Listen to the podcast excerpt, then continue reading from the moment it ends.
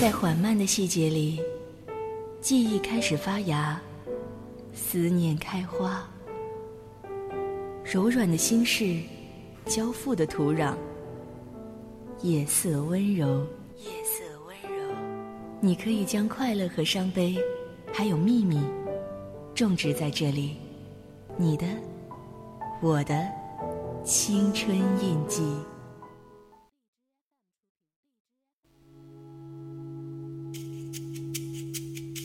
你住的巷子里，我租了一间公寓，为了想与你不期而遇。高中三年，我为什么为什么不好好读书？没考上跟你一样的大学，我找了份工作。离你宿舍很近。当我开始学会做蛋饼，才发现你不吃早餐。我，你又擦肩而过。亲爱的听众朋友们，大家晚上好！您正在收听的是为您直播的晚间节目《青春印记》，我是今晚的主播苏西。上周我突然间就过了生日，总在我还在小心计算着还剩几天又要老几岁的时候，猝不及防就冲到了我的面前。领路人是我爸，他专门等到了十二点，然后发微信祝我生日快乐。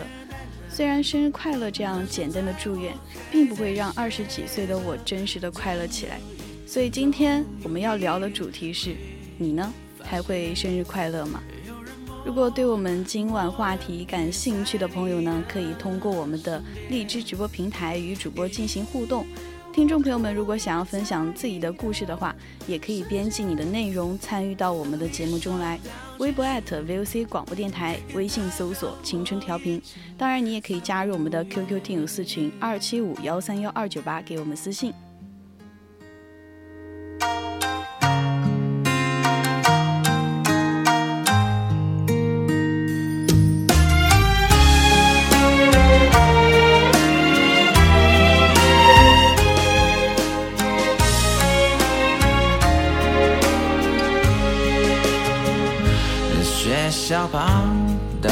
广场，我在这等钟声响，等你下课一起走好吗？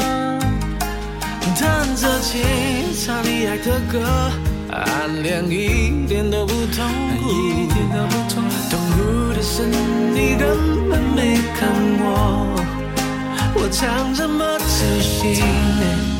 却走不进你心里，在人来人往找寻着你，守护着你，不求结局。你又擦肩而过，我整个白气球，终于你回了头，躺在你学校的操场看星空。教室里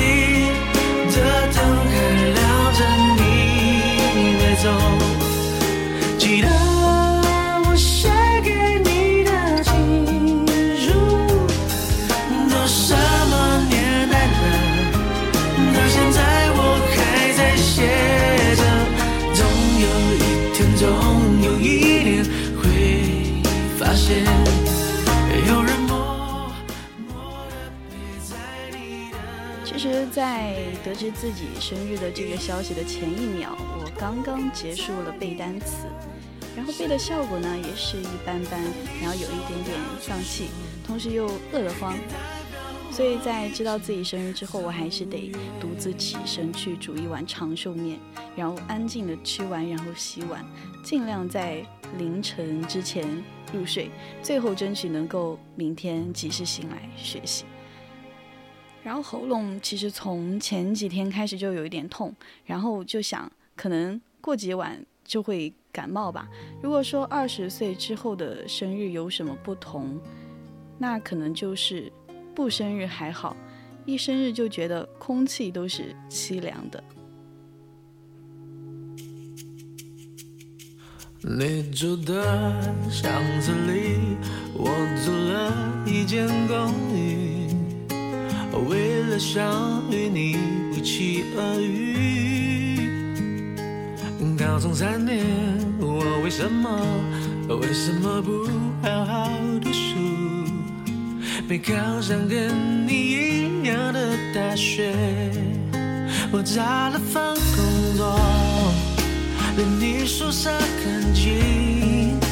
当我开始学会做蛋饼，才发现你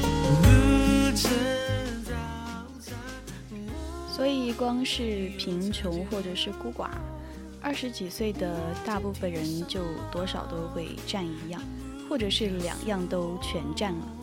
而生日这个对个体有特殊意义的节日，就会放大你的种种孤寂和无助，因为你心里面会觉得，诶，今天该高高兴兴的，但你想不出有什么好值得高兴的。所以说到这儿呢，我倒是想起来，嗯，有一句电影里边的话是这样说的：人生是否一直如此艰辛，还是说只有童年如此？我不知道未来的我会不会有机会。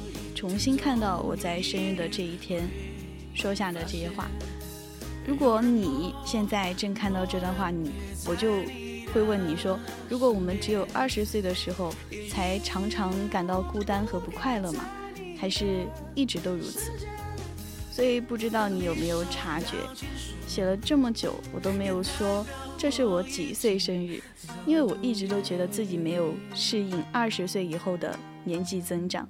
就像昨天还是小孩子，过了十八岁，就一瞬间就转为了成年人。我认为自己的二十岁、二十一岁，或者是之后的二十二岁、二十三岁，仅仅只是一种计时单位而已。而我所获得的长进、养成的性格，并没有很好的适配我的年纪，甚至许多时候我都没有反应过来。身边的人就纷纷成为另一波与我人生状态相差相远的人。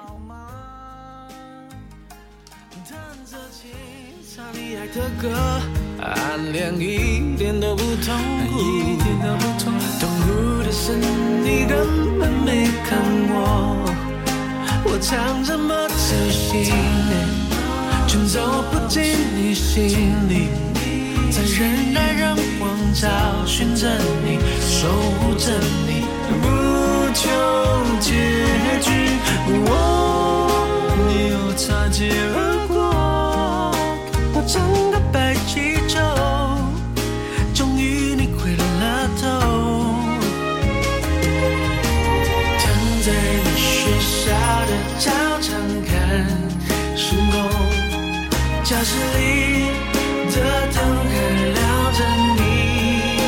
你没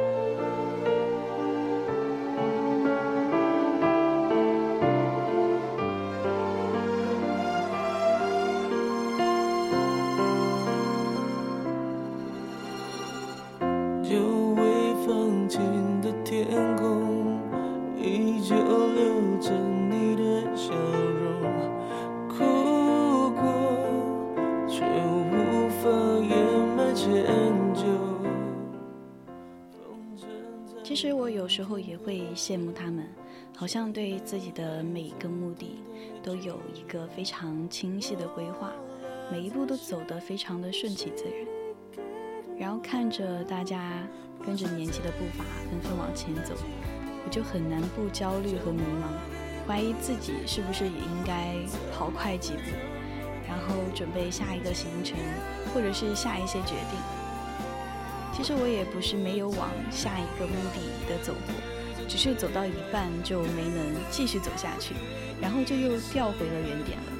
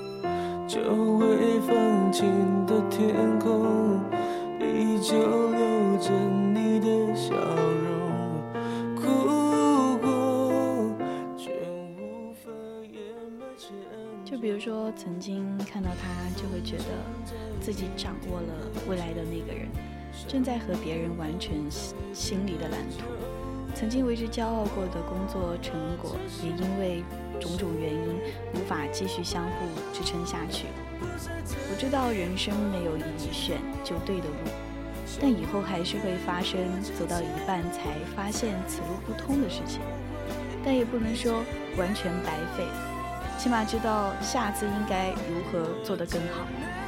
虽然知道了也不一定有用，毕竟生活最烦人的就是相似的重蹈覆辙。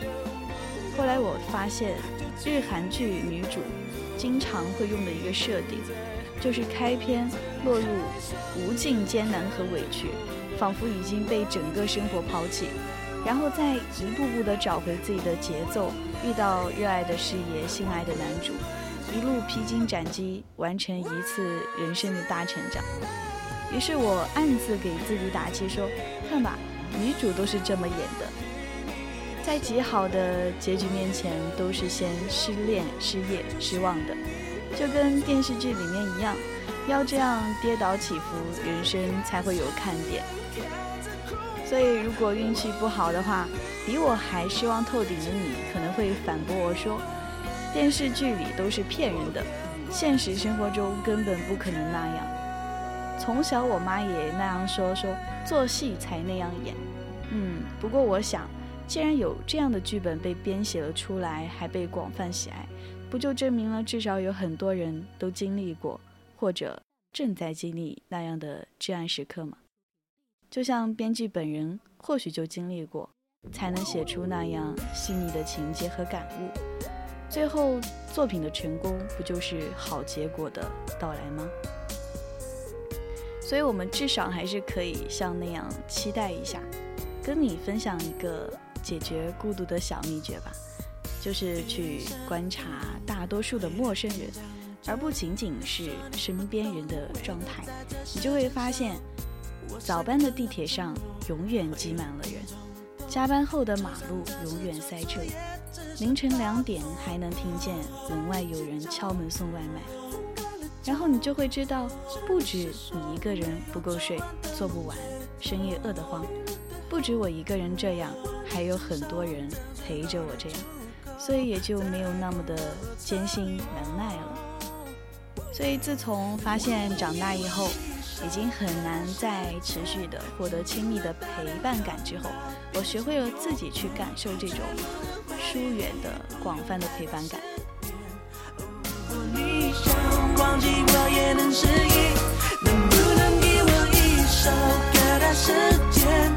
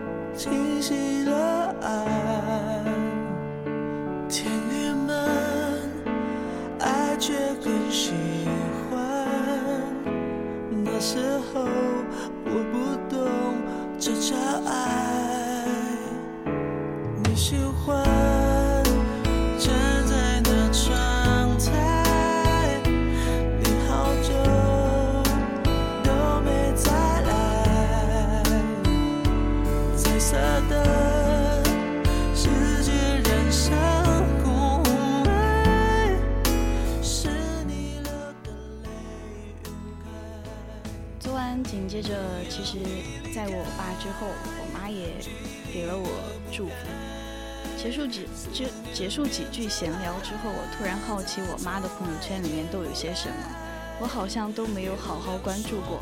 然后呢，就往下翻，翻到了底，发现里面出了一些奇奇怪怪的推送，其余的算得上是一小部分我的成长记录。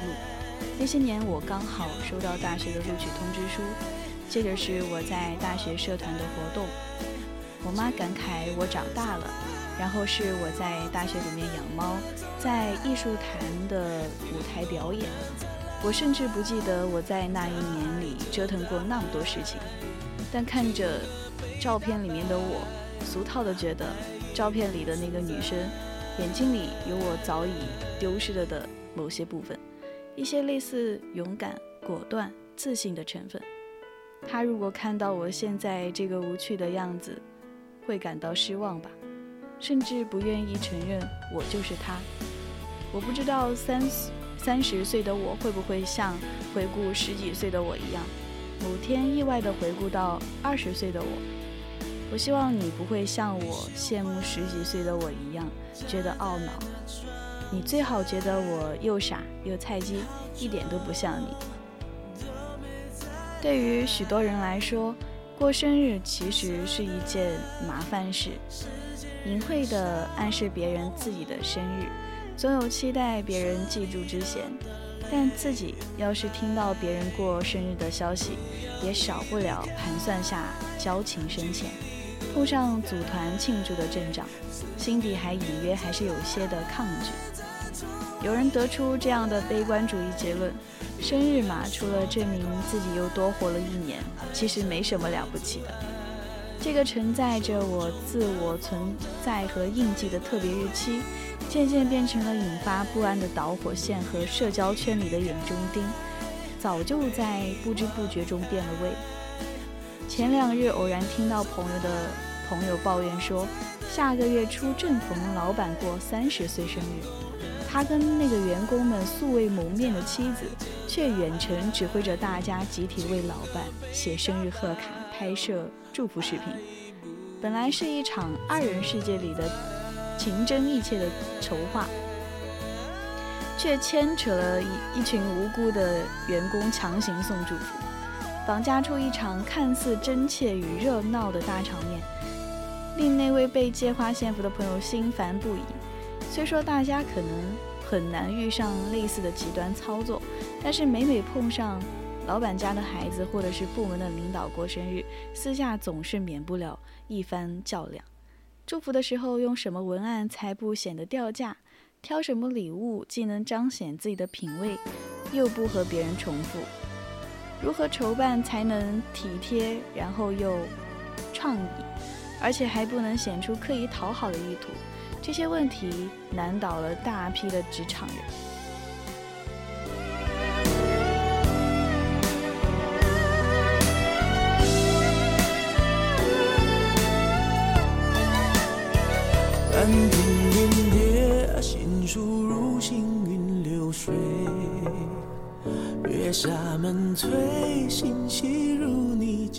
脚步碎。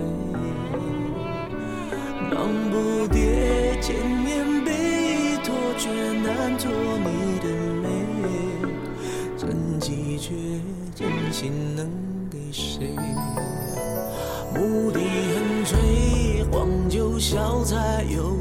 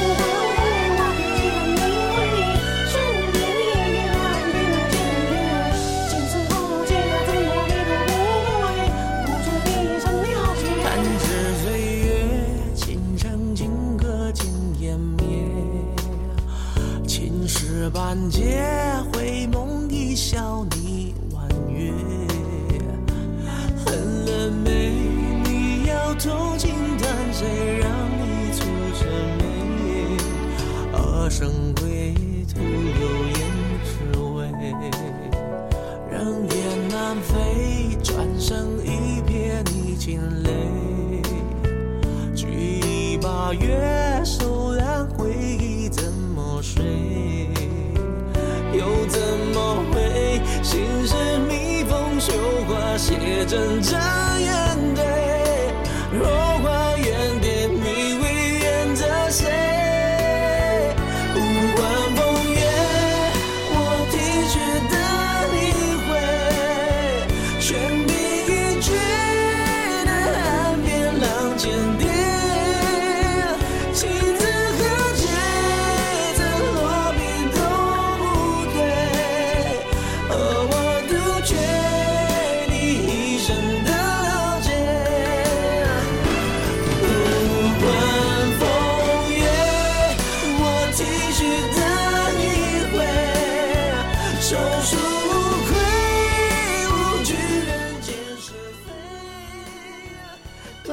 作者卡贾米莱就在自己的《静海》中吐槽过这件事。那些到处宣传自己生日的人都是混蛋，下了班想赶紧逃回自己的小世界，也不是那么的容易。逃过了职场尬聊的同事，生活中的社交小圈子还等着你一往情深。好久不联系的塑料姐妹花突然发消息给你，想要周末请你去庆生，餐馆订好，人也叫齐，就差你带着礼物现身去。不过是生日合影里的背景陪衬，感情没多深，撑完场还需要耐力，不去又好像有点不合群。小圈子里就缺自己，显得有点冷血又无情。不过最头疼的恐怕不是塑料姐妹重聚江湖，而是各大社交平台把大家都死死地捆绑在一起。即使现实生活中早已失联或者根本不想联系的对象，都能拐弯抹角地闪现在手机屏幕前刺痛你。办派对只是入门级，有朋友生日去蹦极，组团出国游，百般花样让你自荐行贿，感慨自己没钱没朋友，但这也还算是容易消化的。要是不小心刷到前任帮现任大张旗鼓生日的时候，那才是真的五味陈杂，柠檬精上身。被打脸后仔细一想，哦，我们才在一起几个月都没到我生日。在这种焦虑情绪的蔓延下，社交场里越来越多的人反感过生日，对自己过生日的情感也是不比当年。决定权在自己手里，也一样的令人头疼。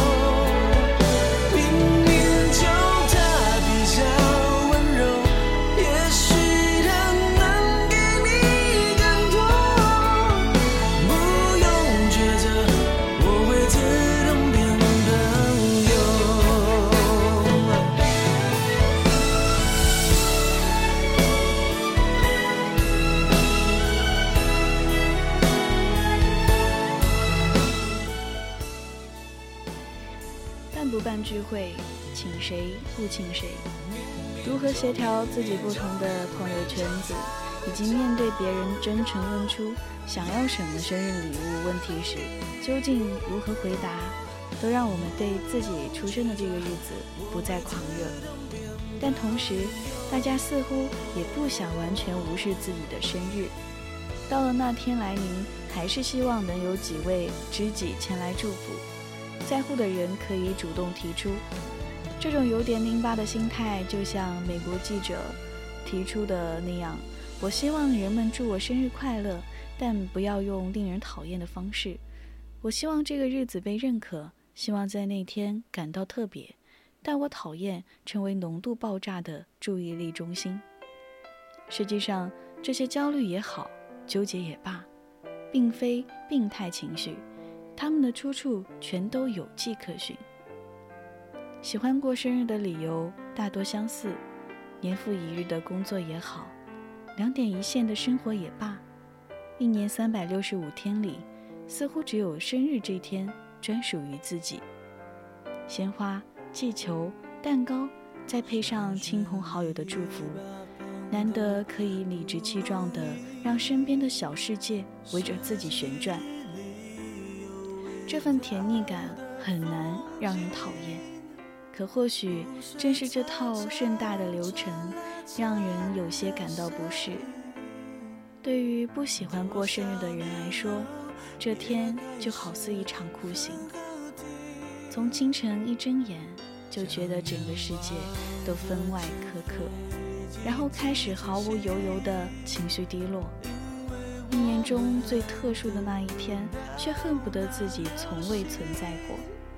其实，这种看似不合群的行为，在心理学上则有一种专门的术语，叫做“生日忧郁”。对此的定义呢，是一个人在他的生日当天或者前后都会感到情绪低落。这个词用来描述那些讨厌庆祝，或者是对这些活动感到沮丧的人群。那这种忧郁究竟缘何而来呢？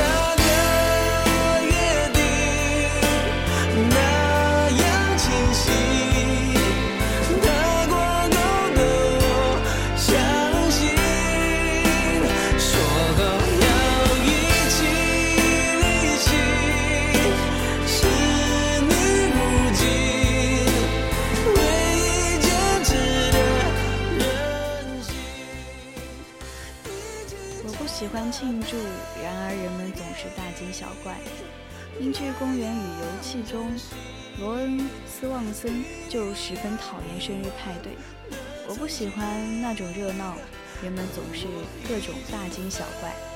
我尤其不喜欢人们不过是知道了我的一点隐私，就要跟着我一起庆祝。罗恩甚至说，生日就是赫曼公司为了出售贺卡而发明的。社交媒体的出现也加剧了一些人对生日的恐惧。墨尔本大学的社会心理学家指出，社交媒体使事情恶化，把生日变得更加公开。这虽然有提醒的作用，但你可能会担心自己无法像其他人一样，为了生日做好近乎完美无瑕的准备。社交网站上时不时出现的庆生文案、派对合影。以及成堆的闪闪发亮的生日礼物，溢出屏幕的节日感，都在无形之中给人压力。这天你需要别人的宠爱，必须被人簇拥着，即使不办派对，也至少得让这天和往常有所区别。对庆祝生日的压力感很容易让人失望。我们对生日当天的期望值很高，认为这将是美妙的一天。没有人会说：“我希望你有一个普通的生日。”因此，如果生日那天并不美好的话，我们就会认为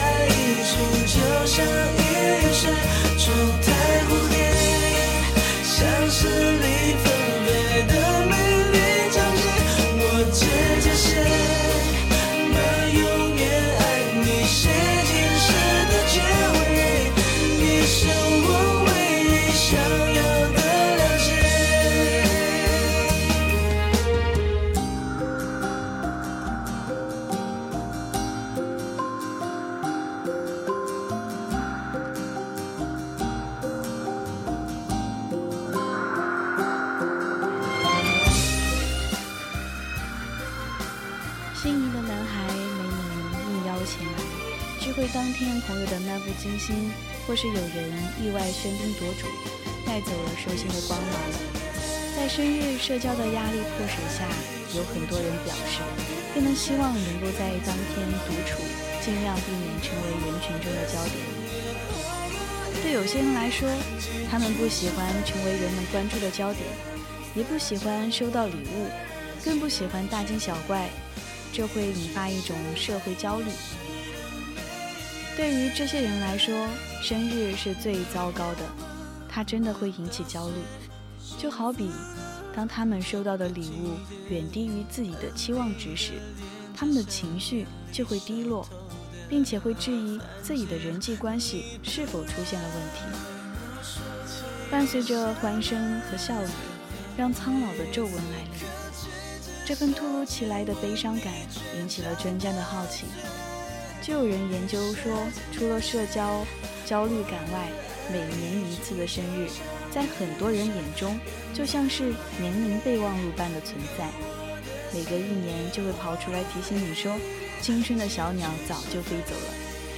伴随着欢声和笑语，让苍老的皱纹来临。莎士比亚在《威尼尔斯商人》中，借角色之口说出了他对生日的理解。我们总是一边庆祝它，一边变老。它象征着你的一个又一个的人生节点，从无忧无虑的童年时光迈进成人的世界，开始担负责任，适时兑现诺言。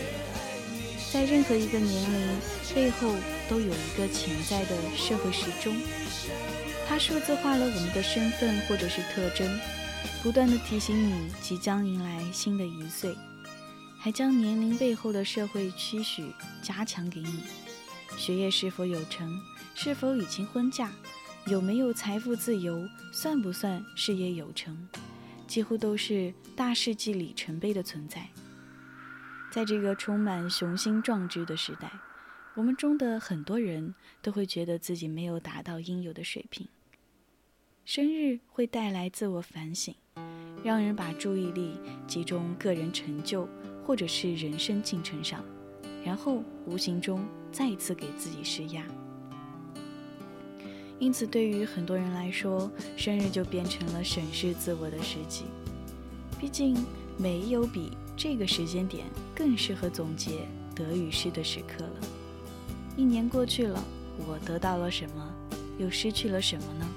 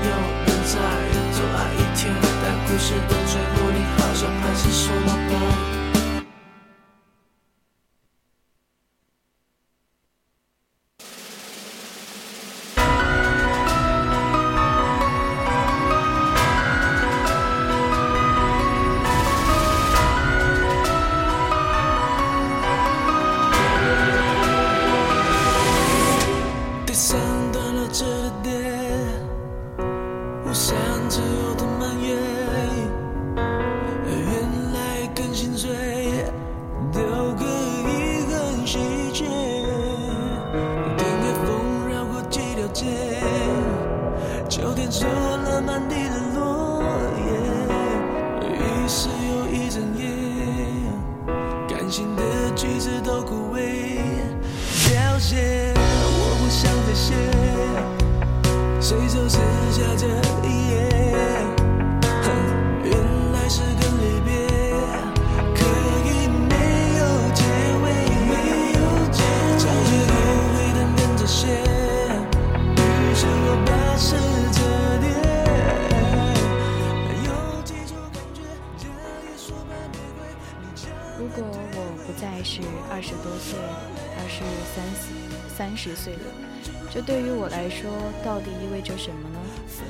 如果仅是难过胶原蛋白的流逝，倒也好过自我安慰。没关系，我只是获得了时间的礼物，阅历和经验比什么都重要。但是有关于年龄的危机感，很容易就通过其他的形式表现出来，比如说对曾经经历的失望，或者是对死亡的畏惧。生活中出现的悲剧情况比预想的要更多。生活大爆生活大爆炸中的谢尔顿就有着典型的生日恐惧症。在第九季的时候，他告诉潘妮和艾米，自己之所以讨厌包括生日在内的一切聚会，都是因为他小时候的生日体验很糟。他六岁生日的时候，被前来参加的女孩们捉弄。女孩们骗他，蝙蝠侠会给他带来庆祝。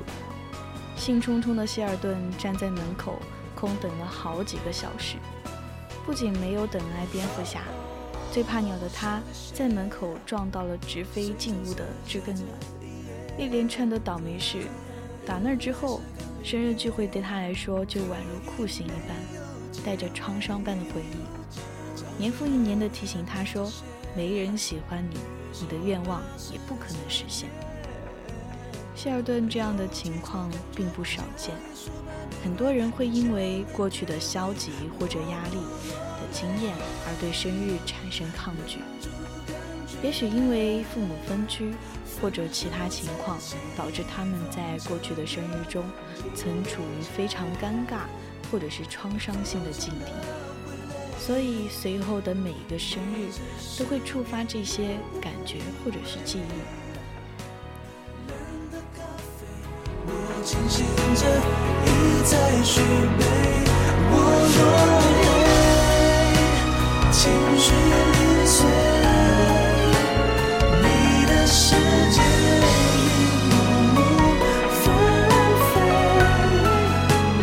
门外的蔷薇带刺伤人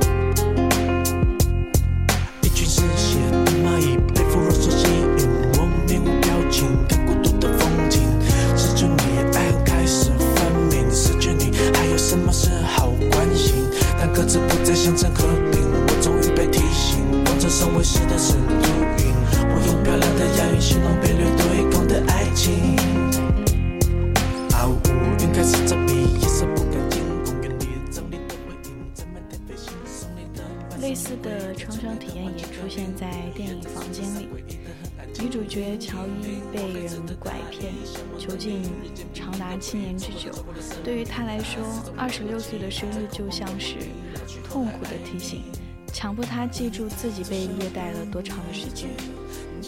生日出现悲剧的情况，要比预想的多得更多。在一篇杂志上的文章曾经总结了日本在一九七四年到二零一四年间，大概就有一百万个人的死亡记录。发现人们倾向于在生日这种具有标志性意义的日子里自杀。另外，整数倍，好比四十六十等年龄，生日忧郁的感觉会更强，自杀率也会更高。生日可以触及了人们担心的事情，包括他们在生活中的成就，或者是对健康和死亡的焦虑感，尤其是当他们接近自己父母去世的年龄。我们思考的方式会影响我们的感受。如果你有这样的想法，我一生中什么都没有得到，我还没有达到我想要达到的人生境界，我老了，我离死亡更近了，你就会感到悲伤和紧张。所以很多人宁愿在一天低调一点，不搞派对，不张罗其他活动，最好就独身一人，静静度过。他们不在意别人的看法。也不担心有人会议论自己的凄凉处境。对于他们来说，生日就像任何其他普通的日子，不值得费神劳心的庆祝。美好的日子不止这一天，甚至也不必是生日这一天。毕竟不是所有人都把生日看得那么重。相比之下，一切从简的想法倒也显得经济实惠，省下了置办聚会的费用。还免于社交的尴尬，但是真能这般无畏的人还是少数，大多数人都还是纠结在线上挣扎。虽然生日这件事情让人有些害羞，也叫人想把祝福电话挂掉，假装这一天什么都没有发生，但是抛开庆生与否不说，谁不想知道自己是被爱、被重视的呢？或许这也是生日存在的一半，给习惯忙碌的摩登市民一个表达爱意的时刻。谢谢彼此的陪伴。那要怎样放下包袱，享受生日，同时也放过自己呢？过不过生日，倒也不必太焦虑。与其完全回避承认这一天，孤立自己，不如逐渐和你信任的人一起面对你的生日。这样做可以帮助你学会自我接纳，或者渐渐习惯成为焦点。生日一年只有一次，对许多人来说，这天是他们成为关注焦点的唯一练习。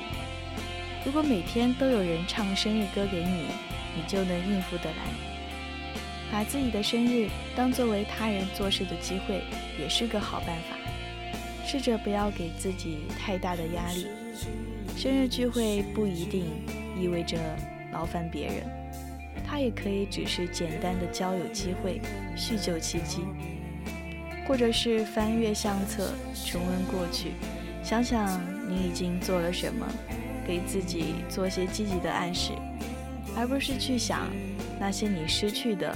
或者是没有得到的。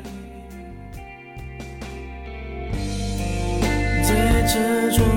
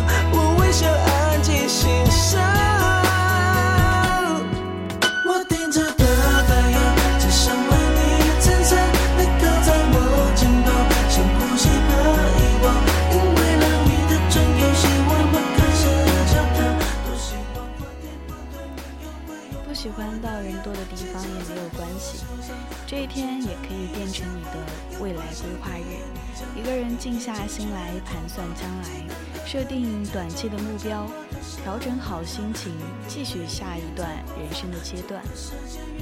就像在《语言的财富》里面说，人生是在提醒你去庆祝的同时，也在提醒你要去更新你的生活。如果你不想大张旗鼓的庆祝，又害怕没有人祝福自己，记得给自己买些像样的礼物。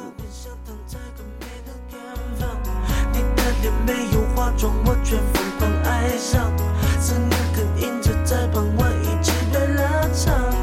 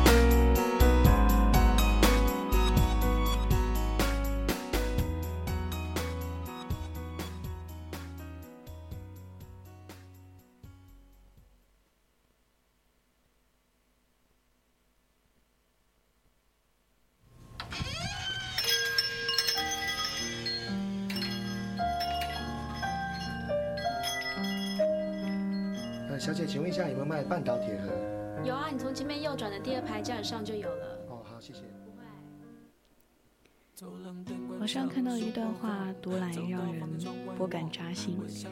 我可以一个人吃饭，一个人回家，甚至一个人看电影，都不觉得孤独难耐。但生日那天醒来，一条消息都没有收到，我才第一次感觉，世界上那么多人，却没有一个人在乎我。是啊，希望生日被人记得，这绝对不是矫情。世上之事都有正反面，爱情也不例外。有的人爱你，嘴上说说而已，他可以对你说尽甜言蜜语，唯独看不到行动。有的人爱你，细节间里都是行动，他可以为你忙前跑后，尽量大的能力给你安全感。他会在你生日这个特殊的日子里，送上最真诚的爱与祝福。爱你的人不用刻意提醒，不爱你的人始终在装傻充愣。无论身心多么疲惫，我们都必须保持浪漫的感觉。形式主义虽然不怎么棒，但总比懒得走过场好的很多。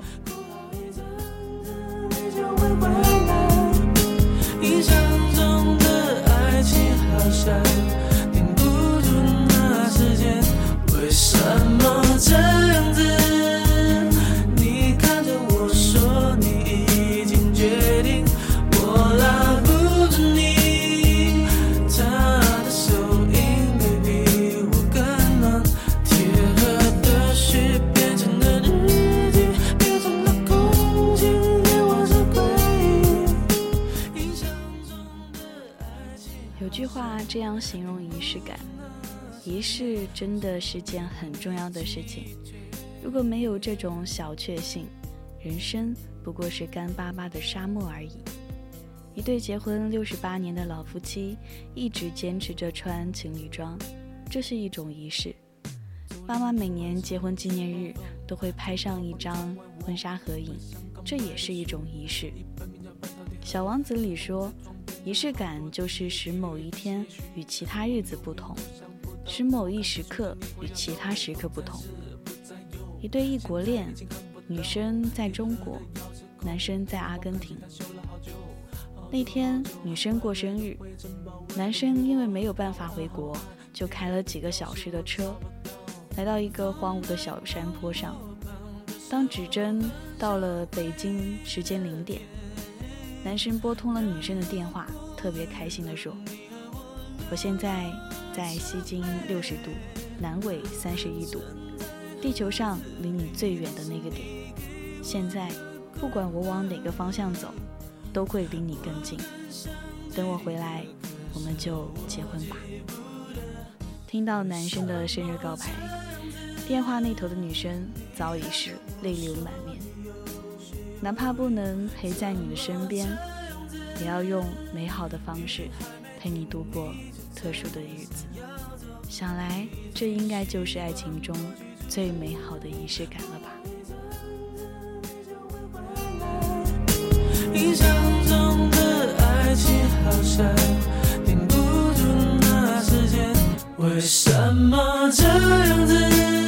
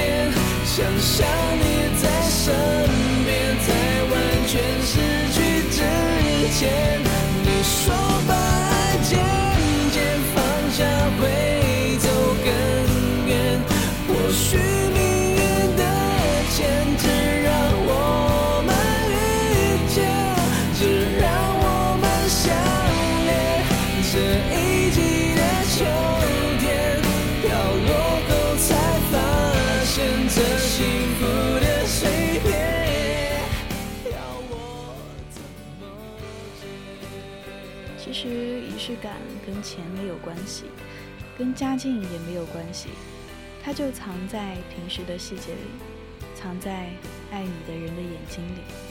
走路时，他蹲下来帮你系好鞋带，这叫仪式；逛街时，他偷偷记下你喜欢的衣服并送给你，这叫仪式；你生日，他是切蛋糕的第一刀，这叫仪式。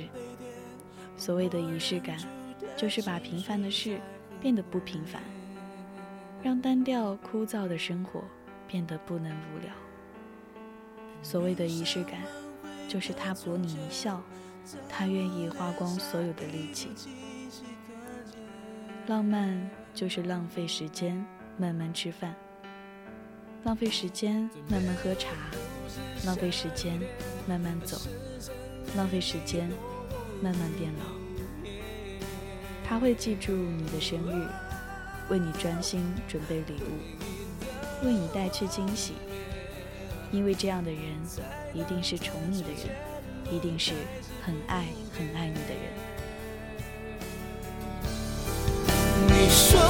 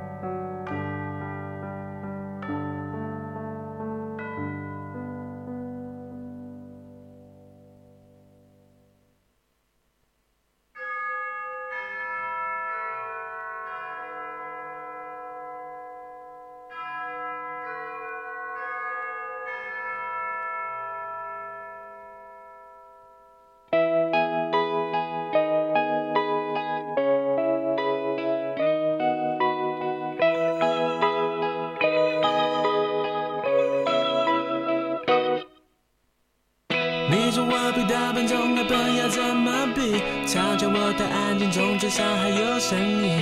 要我离开，我早就打包好行李。喝完这杯咖啡，我就走答应你。我这么久，怎么还没叫我还你 DVD？再不打给我，我就不打算追回你。我坐在你喜欢的电影场景里，你却不在我想要的场景里。耍什么嘴硬？耍耍什么嘴硬？有什么毛病？有有什么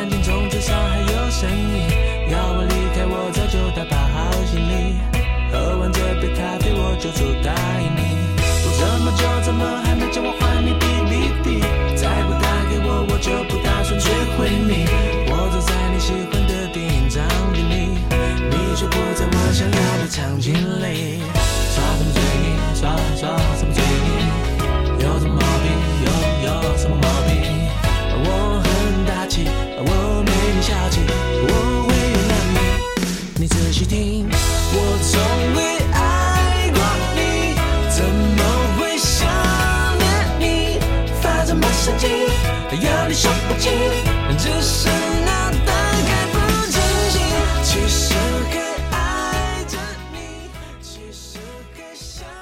许无论别人怎么建议，你还是逃离不了生日期间这些莫名其妙的低落情绪。但请不要担心，你并不是一个人，这是你自己的生日，你当然可以选择独自享受这一个特殊的时刻。就像孩子在他的生日颂中写的那样，即使我们一生不幸，这生日也是我们最好的、最好的补偿，是对我们最好的报答。即使我们一生不幸，这生日本身的诞生永远值得我们歌唱。无论如何，生命本身的诞生永远值得我们歌唱。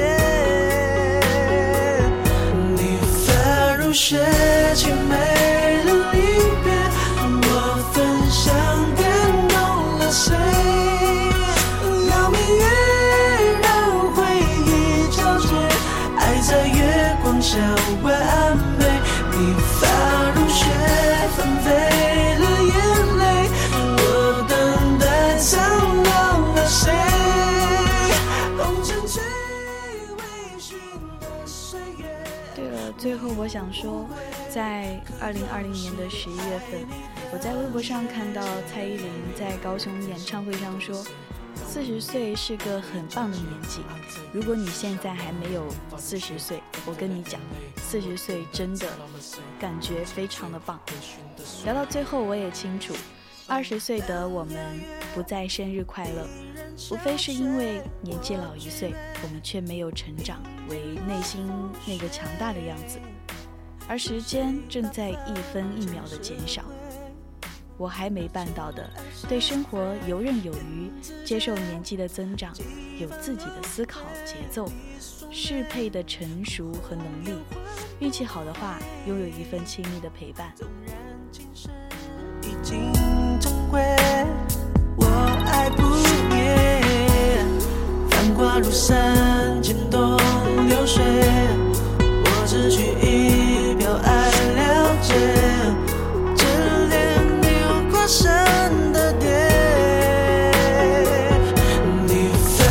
雪，凄美，